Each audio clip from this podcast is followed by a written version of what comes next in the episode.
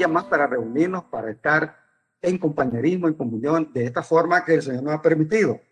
Ahora, yo quiero leerles unos versículos de Juan capítulo 15, ya hemos hablado del tema, voy a hacer un repasito para entrar a la parte de hoy. En Juan capítulo 15, el Evangelio de Juan capítulo 15, quiero leerles los versículos 5 al 7. Yo soy la, la vid, vosotros los pámpanos, el que permanece en mí y yo en él, este lleva mucho fruto, porque separado de mí nada podéis hacer. El que en mí no permanece será echado fuera como pámpano y se secará y lo recogen y los echan en el fuego y arden. Si permanecéis en mí y mis palabras permanecen en vosotros, pedid todo lo que queréis y os será hecho. Bueno, este es un discurso que dio el Señor antes de su arresto y de unas horas antes de su, eh, su, muerte. Eh, el Señor le dio las últimas instrucciones a su discípulo. Este es un discurso que va desde el capítulo 13 del Evangelio de Juan y se extiende hasta el capítulo 17.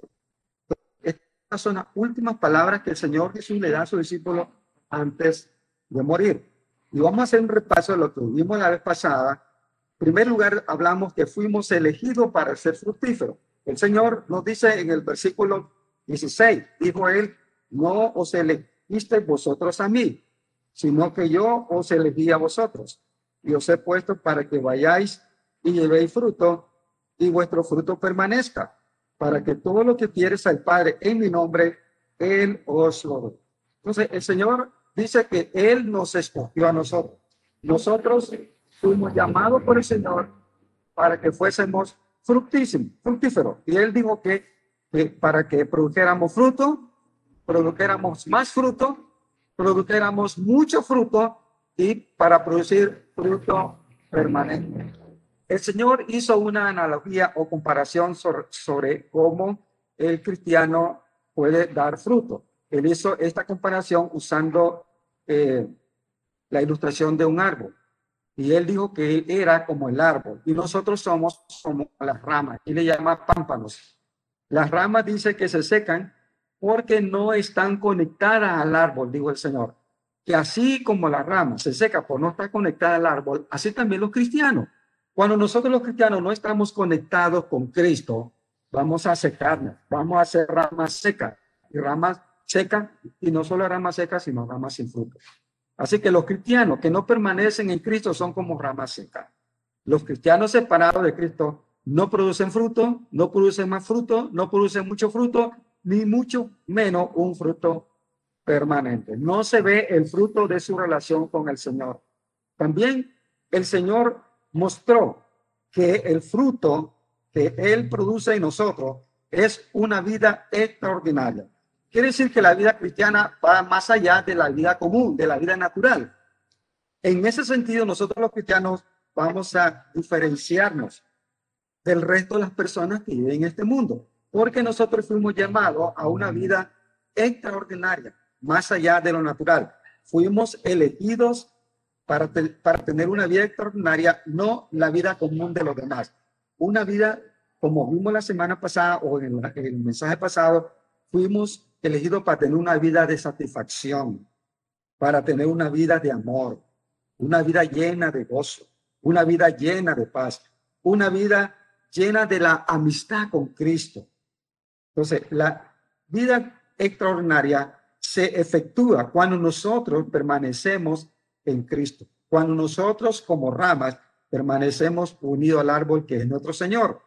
Aquí se puede aplicar aquel principio de que el Señor enseñó que por su fruto los conoceré. Entonces, cuando nosotros vemos que los cristianos no están produciendo fruto, podemos saber que hay una relación, una relación afectada con el Señor si hay una, una relación que no anda bien con el Señor, si todo anda bien en el cristiano, Él va a mostrar en su vida el fruto que produce la relación con Cristo, como dije antes, que es contentamiento, amor, gozo, paz, satisfacción y, y, una relación de disfrute con el Señor. Entonces, cuando nosotros no mostramos ese, ese fruto y ese fruto permanente, Entonces hay un problema en nosotros. No estamos secando, no estamos secando. Hay un problema en nuestra relación con el Señor. El Señor dice que los cristianos vamos a ser fructíferos por permanecer en Cristo. Ahora, ¿qué significa eso permanecer en Cristo? Pues la vida, de, la vida extraordinaria a la que el Señor nos llamó se está refiriendo a una vida de comunión con Él. Y vamos a notar tres cosas que yo noto en este pasaje de Juan 15, cómo podemos permanecer en Cristo, cómo podemos permanecer en esa relación de comunión con el Señor. Número uno, dice en el versículo 2 y 3, estamos en el Evangelio de Juan, capítulo 15, dice el verso 2 y 3, todo pámpano que en mí no lleva fruto, lo quitará, y todo aquel que lleva fruto, lo limpiará para que lleve más fruto. Ya vosotros estáis limpios por la palabra que os he hablado. Entonces, en primer lugar, el Señor dice que la manera que podemos permanecer en Cristo es por medio de escuchar y guardar su palabra. Así cuando Él enseñaba a sus discípulos, Él estaba con ellos. Ellos escucharon sus, sus enseñanzas, escucharon sus predicaciones. Y los discípulos tenían que guardar esa enseñanza, tenían que escuchar lo que el Señor les enseñaba para que ellos pudiesen, pudiesen estar en esa relación con el Señor. Igualmente, el Señor nos dice que cuando nosotros mantenemos atención o estamos atentos a la enseñanza, estamos atentos a guardar lo que el Señor nos está enseñando en su palabra, podemos permanecer en la comunión con el Señor. Cuando la rama se seca, es porque la vía que, que va a la, a la, al tallo, que le da el alimento, se va cerrando. El Señor dijo, que la palabra hace un efecto en nosotros de limpiarnos y que, que la, el alimento de la planta vaya a la rama. El Señor nos enseña que la palabra nos limpia. La, la palabra va a producir ese efecto de irnos purificando, de irnos ayudando a dejar el pecado para que la relación con el Señor se mantenga activa, se mantenga efectiva para que podamos dar el fruto que el Señor quiere producir en nosotros por su relación con Él. La segunda cosa, dijo el Señor en el verso 7, si permanecéis en mí, en mi palabra permanecen en vosotros, que es la primera cosa que vimos, ¿ah? el Señor dice la segunda cosa, pedid todo lo que queréis y os será hecho. Y cuando nosotros vemos la palabra pedir, está refiriéndose a la oración.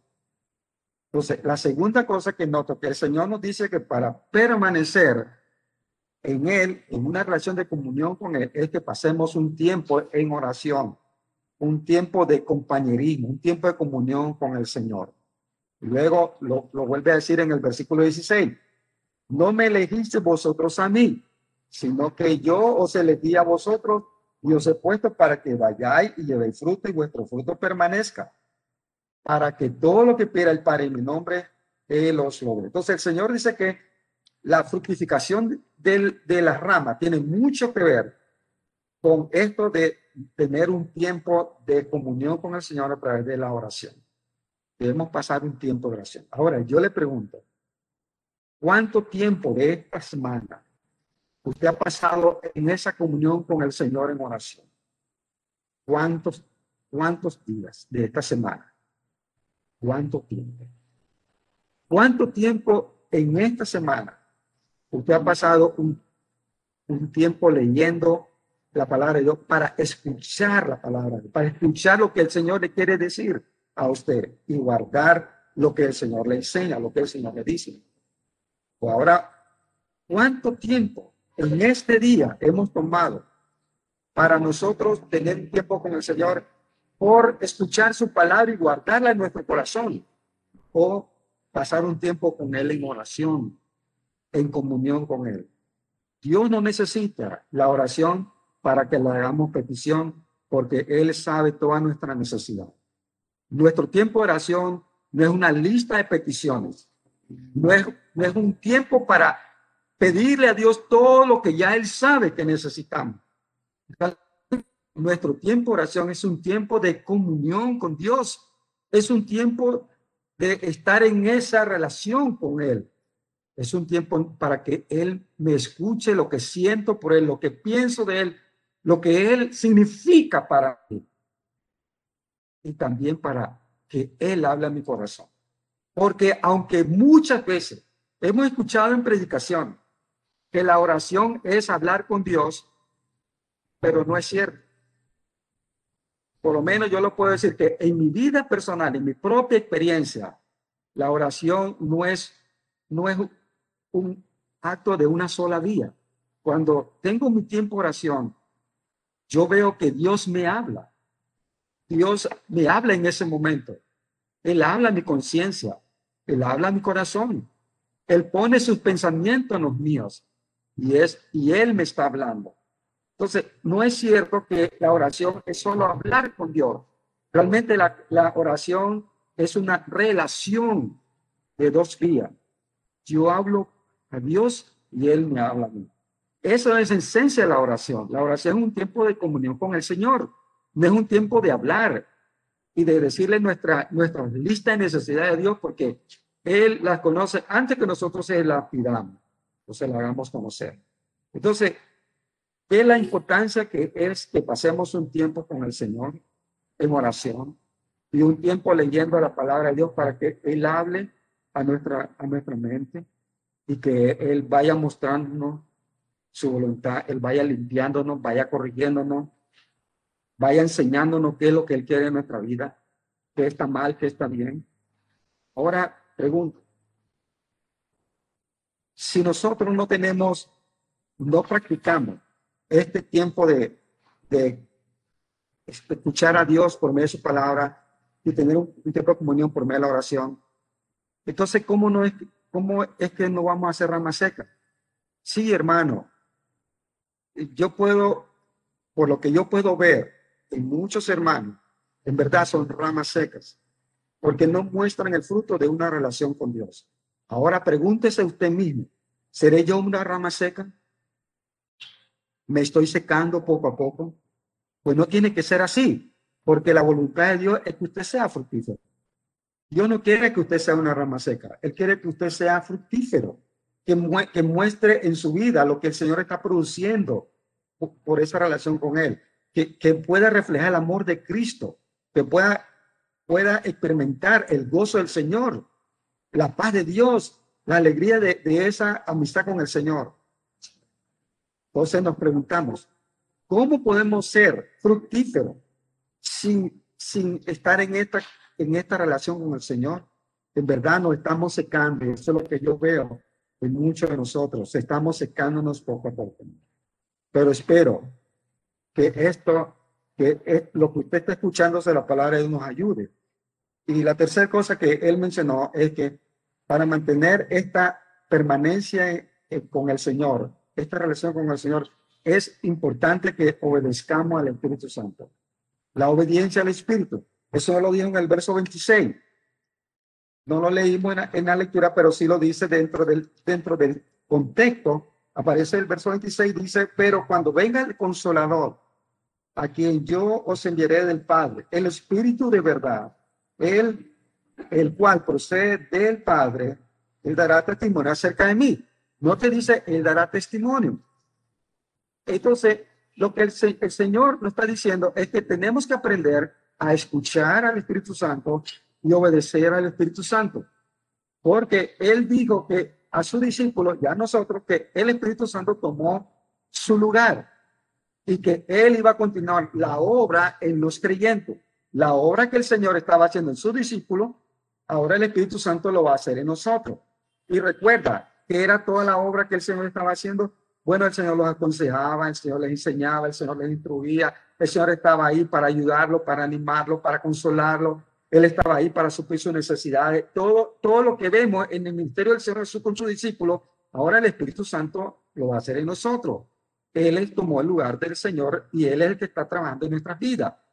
Y dice que el Espíritu Santo nos enseña todas las cosas. Entonces, hay un ministerio del Espíritu Santo en nosotros. Que es importante que prestemos atención para que podamos permanecer en esa comunión con el Señor siendo obediente al Espíritu Santo. Bueno, en el, en el Evangelio de Juan, capítulo 14, verso 26, el Señor nos dice que el Espíritu Santo nos iba a enseñar todas las cosas. Ahora ya no es el Señor Jesús, Él no está, el que está en el Espíritu Santo. Ahora Él nos va a enseñar a nosotros todas las cosas. También el Espíritu Santo nos va a hacer recordar la palabra de Dios. Quiere decir que cuando usted lee la escritura, quizá en ese momento eh, no le va a quedar mucha información, pero recuerda, la palabra está quedando guardada en su mente y en algún momento el Espíritu Santo le va a ayudar a recordar lo que usted ha, escuchado o ha leído sobre la palabra de Dios. Por eso es importante que usted lea la Biblia. Es importante que yo lea la Biblia, que todos leamos la palabra, porque el Espíritu Santo tiene un ministerio de Dios a recordar lo que hemos leído. En algún momento que necesitamos, Él nos hace recordar la palabra de Dios. También en el capítulo 16, verso 13, el Señor está hablando Recuerda, este es un solo discurso. Desde el capítulo 13 hasta el capítulo 17, este es un solo discurso. Y en su discurso el Señor está hablando que el Espíritu Santo también nos iba a guiar a toda la verdad y que Él nos iba a hacer saber o a entender todas las cosas. Entonces, podemos entender porque el Espíritu Santo nos va a dar esa, esa capacidad para discernir y entender las cosas pensando en lo que el Espíritu Santo hace en nosotros, es menester que nosotros le prestemos atención a lo que el Espíritu Santo quiere hacer en nosotros, de enseñarnos, de hacernos recordar la palabra, de guiarnos, de hacernos entender la voluntad de Dios en el momento que necesitamos entenderla. Podemos ver en la experiencia de los apóstoles, en el libro de Hechos, en los apóstoles y de los hombres eh, en el libro de Hechos podemos notar que el Espíritu Santo sí tenía este ministerio con ellos. Por ejemplo, para enseñarnos. Ahora, el Espíritu Santo va a usar a otros creyentes, a otros creyentes espirituales, por supuesto. Y quiero, y quiero añadir este calificativo que no solo va a usar a los creyentes, va a usar a creyentes espirituales. Él no va a usar a, a cualquier creyente. El Espíritu Santo quiere usar a los creyentes para ayudar a los otros creyentes. Va a usar a los creyentes espirituales. Y recordemos, por ejemplo, cuando dice que en la, iglesia en Antioquía, en el, en el libro de Hechos capítulo 13, dice que eh, estaban orando, estaban orando los apóstoles y que el Espíritu Santo dijo, apartadme a Bernabé y a Saulo para la hora a que los he llamado. Entonces, pero cuando dice que el Espíritu Santo dijo, tenemos que entender que él usaba a algunos hermanos de la iglesia en Antioquía para hacerle entender que, que tanto Bernabé como Saulo habían sido llamados para un ministerio, un ministerio de evangelizar, evangelismo al a un alcance, a un alcance mundial o a un, gran alcance. Entonces, había entre los creyentes algunos que pudieron discernir, pudieron ver que el Espíritu Santo estaba llamando a estos dos hermanos, a estos dos líderes de la iglesia, para que fueran a hacer la obra de predicar el Evangelio en otro lugar. También, cuando el apóstol Pablo estaba viajando hacia Jerusalén, ya, estamos en el capítulo 20 de hecho, debemos recordar que le estaban diciendo al, apóstol Pablo, le estaban diciendo que le esperaban prisiones y tribulaciones. Pero ¿quiénes eran? Noten lo que dice en el capítulo 20, verso 23. Salvo que el Espíritu Santo por toda la ciudad me da testimonio diciendo que me esperan prisiones y tribulaciones. El Espíritu Santo me da testimonio. Pero el Espíritu Santo estaba usando a hermanos. En la iglesia donde el apóstol Pablo iba, habían hermanos que el Espíritu Santo estaba usando para hacerle ver a Pablo que estaba exponiéndose al ir a Jerusalén. Hermano, el Espíritu Santo va a usar a otros creyentes para ayudar en nuestra comunión, en nuestra relación con Dios. El Espíritu Santo va a nuestros pensamientos y va a nuestros deseos por eso cada día tenemos que darle el control de nuestra vida Cuando oremos, le podemos decir, Señor, yo cedo mis pensamientos y los deseos de mi corazón y los planes que yo tenga en el día de hoy. Se los cedo a la dirección de tu Espíritu Santo para que Él ponga sus pensamientos en mis pensamientos y ponga sus deseos en mis deseos. Que no sean lo que yo quiero hacer, no sea lo que yo deseo hacer, sino que yo haga lo que el Espíritu Santo ponga en mí, tanto en mis pensamientos como en mi deseo hacer. Dios se quejó en el Antiguo Testamento. El profeta Isaías, hablando, hablando en nombre de Dios, dijo, porque mis pensamientos no son vuestros pensamientos, porque el pueblo de Dios había dejado a Dios, había dejado la palabra de Dios, había olvidado la voluntad de Dios para hacer su propia voluntad. Dios se quejaba de su pueblo porque ya los pensamientos de ellos y los caminos de ellos no eran los caminos ni los pensamientos de ellos. Recordamos que cuando Felipe estaba predicando en Samaria, dice que el Espíritu Santo le dijo, acércate y júntate a ese carro. Pero ¿cómo supo él? Porque esa voz interior, esa voz que está allí en el pensamiento, ese impulso en nuestro corazón, es la voz del Espíritu Santo. Ahí estaba el Espíritu Santo diciéndole a Felipe, acércate a ese carro, júntate ese carro, háblale a ese hombre. Era la voz interior del Espíritu Santo hablándonos. Así como le habló a Felipe, nos va a hablar a nosotros. En Hechos capítulo 10 habla de, de aquella experiencia que tuvo el apóstol Pedro cuando subió y tuvo la visión de, del lienzo que bajaba con animales y, la voz que le decía, Pedro, mata y come. Y él dijo, no, sé Y en ese momento estaban llegando aquellos hombres que mandó Cornelio a buscar a Pedro y el Espíritu Santo le dijo a, a Pedro, he aquí tres hombres te buscan, levántate pues y desciende y no dudes de ir con ellos porque yo los he enviado. ¿Cómo sabía Pedro? Dice que el Espíritu Santo le dijo, porque el Espíritu Santo nos habla a nuestra mente. Él pone sus pensamientos en nosotros, Él pone su sentir en nosotros. Por eso dice aquí escritura en Filipenses 2.13, dice porque Dios es el que pone en nosotros el querer como el hacer por su buena voluntad. Entonces, el Espíritu Santo quiere hablarnos, hermano, y nosotros somos muy sordos. No podemos, no, no hemos aprendido a escuchar, a oír, a discernir, a, a entender la voz del Espíritu Santo cuando nos habla.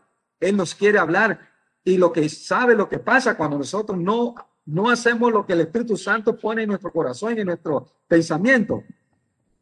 Nos endurecemos el corazón. Por eso, ¿cuántas veces en la escritura vemos que el Espíritu Santo habló y ellos no escucharon? Y lo que sucedió fue que se, se endurecieron su corazón y se apartaron de Dios. ¿Cuántas veces el Espíritu Santo ha puesto en usted deseo, deseos espirituales, deseo de ir a la iglesia, deseo de escuchar la palabra de Dios, de leerla, deseo de orar, deseo de hablarle a alguien del Señor y usted hace caso omiso? Y después decimos, ¿por qué estamos débiles? Somos rama seca porque no estamos escuchando la voz del Espíritu Santo.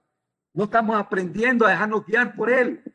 Hermano, el Espíritu Santo jamás, jamás va a poner nosotros un mal deseo. Cuando usted tiene el deseo de hablarle a alguien de Cristo, eso no es el diablo que le puso ese deseo, ni tampoco su carne. Su carne no quiere que usted hable de Cristo. Pero cuando ese deseo, esa voz por las cosas de Dios está ahí, es porque es de Dios. Cuando usted no quiere dar su diezmo porque usted tiene algo que, quiere hacer con su diezmo. Usted sabe que esa voz que está en su pensamiento no es la voz del Espíritu Santo, es la voz de su carne. Y hasta puede ser la voz del mismo diablo, porque el diablo, así como el Espíritu Santo pone pensamiento en nosotros, también él puede poner pensamiento en el Y quiero terminar diciendo lo siguiente cuando el apóstol Pablo estaba haciendo su viaje, su viaje predicando el evangelio, él dice que le fue prohibido por el Espíritu Santo hablar la palabra de Dios en Asia. Y cuando él quiso ir a, a Misia, a Bitinia, dice que el Espíritu Santo no se lo permitió. Así que hay una forma en que, en que también el Espíritu Santo nos habla. El Espíritu Santo también nos habla por medio de las circunstancias. Nada en la vida del cristiano sucede por casualidad o sucede por suerte. En la vida cristiana nada sucede por mala suerte. O nada sucede porque el diablo me está estorbando. Es que Dios quiere enseñarnos algo. Dios usa la circunstancia en nuestra vida para enseñarnos cuál es su voluntad. La voluntad de Dios no era que, que el apóstol Pablo fuera a, a, Galacia o fuera a Misia o fuera a Virginia.